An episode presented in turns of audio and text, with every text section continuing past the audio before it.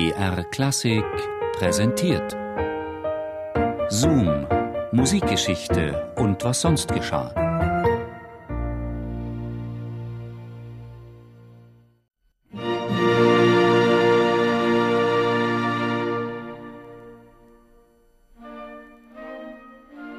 Seit 1800 war Marcos Antonio da Fonseca Portugal als Mestre Capella am portugiesischen Königshof beschäftigt. Als solcher hatte er auch die musikalische Leitung des neuen Teatro de San Carlos inne. Portugal war ein Kind der Stadt, war dank eines königlichen Stipendiums nach dem Studium bei João de Sousa Carvalho einige Jahre in Neapel, um sich weiter ausbilden zu lassen. Zwischen 1793 und 1799 führte man unter seinem italienischen Pseudonym Marco Portogallo in Deutschland, Österreich, Russland, England, Frankreich und Spanien viele seiner Opernwerke auf. Die Katastrophe vom 1. November 1755 war Marcos Antonio da Fonseca Portugal sehr wohl gegenwärtig, auch wenn er erst mehr als sechs Jahre später zur Welt gekommen war. Die älteren Bürger der Stadt trugen immer noch schwarze Trauerkleidung und wiesen regelmäßig auf ihre persönlichen Schreckenserlebnisse hin. Außerdem zeugen die dachlosen Ruinen des Kirchenschiffes des Convento do Carmo von den Ereignissen. Am 1. November 1755, am Allerheiligen-Tag, passierte einer der folgenreichsten Naturkatastrophen seit Menschengedenken.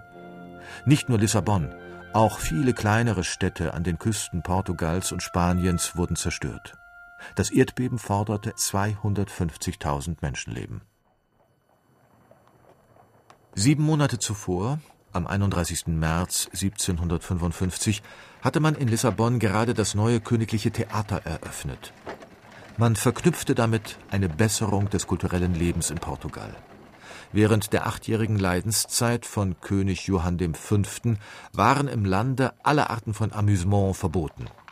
Selbstverständlich fanden in dieser Zeit auch keine Opernaufführungen statt. Seit 1750 nun, seitdem der neue König Joseph I. regierte, kümmerte man sich wieder mehr um die portugiesische Kunst und Architektur. Sebastião José de Carvalho e Melo, später Marqués von Pombal, tat sich allerdings schwer mit seinem Vorhaben, das Land Portugal einem Reformprogramm in eine aufklärerische Richtung zu unterziehen. Der 1. November 1755 brachte die hochgesteckten Pläne vorerst zum Erliegen. Das Volk beging gewohnt feierlich den Allerheiligen-Tag. Dass sich die Tierwelt nervös in höher gelegene Gebiete zurückzog, wusste man erst im Nachhinein zu deuten. Sonst gab es keinerlei Vorzeichen auf das bevorstehende Geschehen. Nur eine drückende Stille.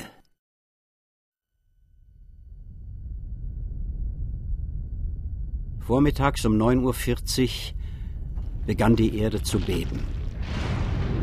Minutenlang reihten sich die Erdstöße aneinander. Häuser fielen in sich zusammen, meterbreite Spalte rissen im Boden auf. Knapp sechs Minuten lang dauerte die Katastrophe. Lissabon brannte sofort an allen Ecken. Einzelne Schreie durchschnitten den allgemeinen Tumult.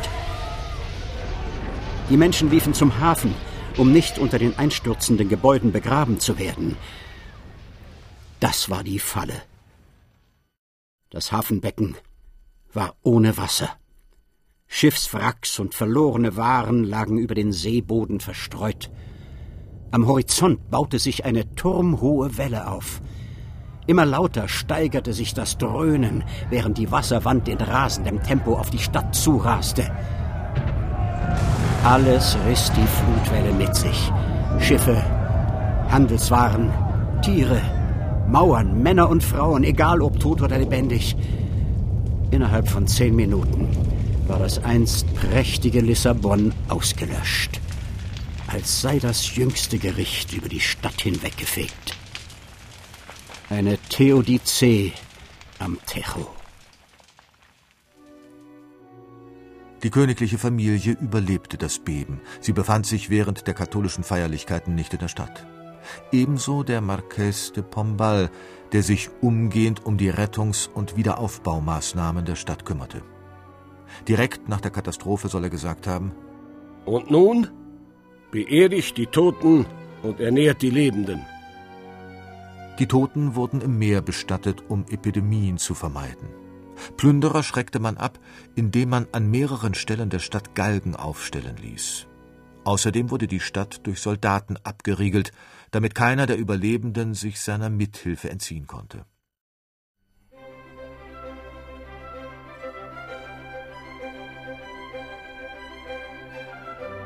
Das Leben in Lissabon hatte sich zur Jahrhundertwende weitgehend normalisiert.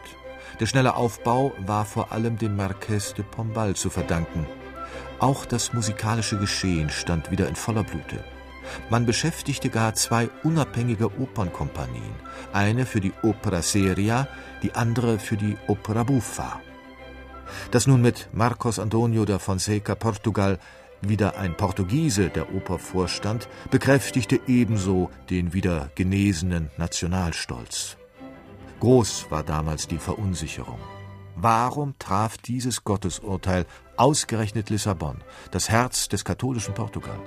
Warum wurde ausgerechnet das Hurenviertel der Stadt verschont, alle kirchlichen und königlichen Gebäude jedoch zerstört? Und warum fand die Theodizee ausgerechnet an Allerheiligen statt, an dem Tag, an dem auch das Tribunalgericht in der Stadt tagen sollte. Marcos Antonio da Fonseca Portugal folgte der portugiesischen Königsfamilie 1811 ins Exil nach Brasilien, nachdem die Truppen Napoleons wiederum von den Briten vertrieben worden waren, und wurde dort erneut Leiter der königlichen Kapelle und Hofmusikdirektor.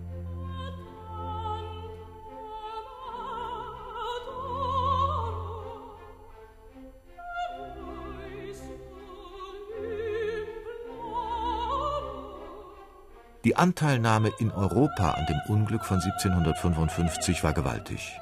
Das englische Parlament bewilligte spontan eine Soforthilfe von 100.000 Pfund.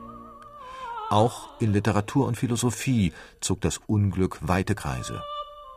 Die Anteilnahme reichte von Immanuel Kant Diese Art des Gottesurteils ist sträflicher Vorwitz. bis zu Voltaire. O unglückliche Sterbliche, o zu beklagenswerte Erde, o du schreckliche Versammlung aller Sterblichen. Johann Wolfgang von Goethe war zu dem Zeitpunkt des Geschehens gerade erst sechs Jahre alt. 1811 fasst er die Geschehnisse noch einmal zusammen. 60.000 Menschen, einen Augenblick zuvor noch ruhig und behaglich, gehen miteinander zugrunde. Und der glücklichste darunter ist der zu nennen, dem keine Empfindung, keine Besinnung über das Unglück mehr gestattet ist. Ja, vielleicht hat der Dämon des Schreckens zu keiner Zeit so schnell und so mächtig seine Schauer über die Erde verbreitet.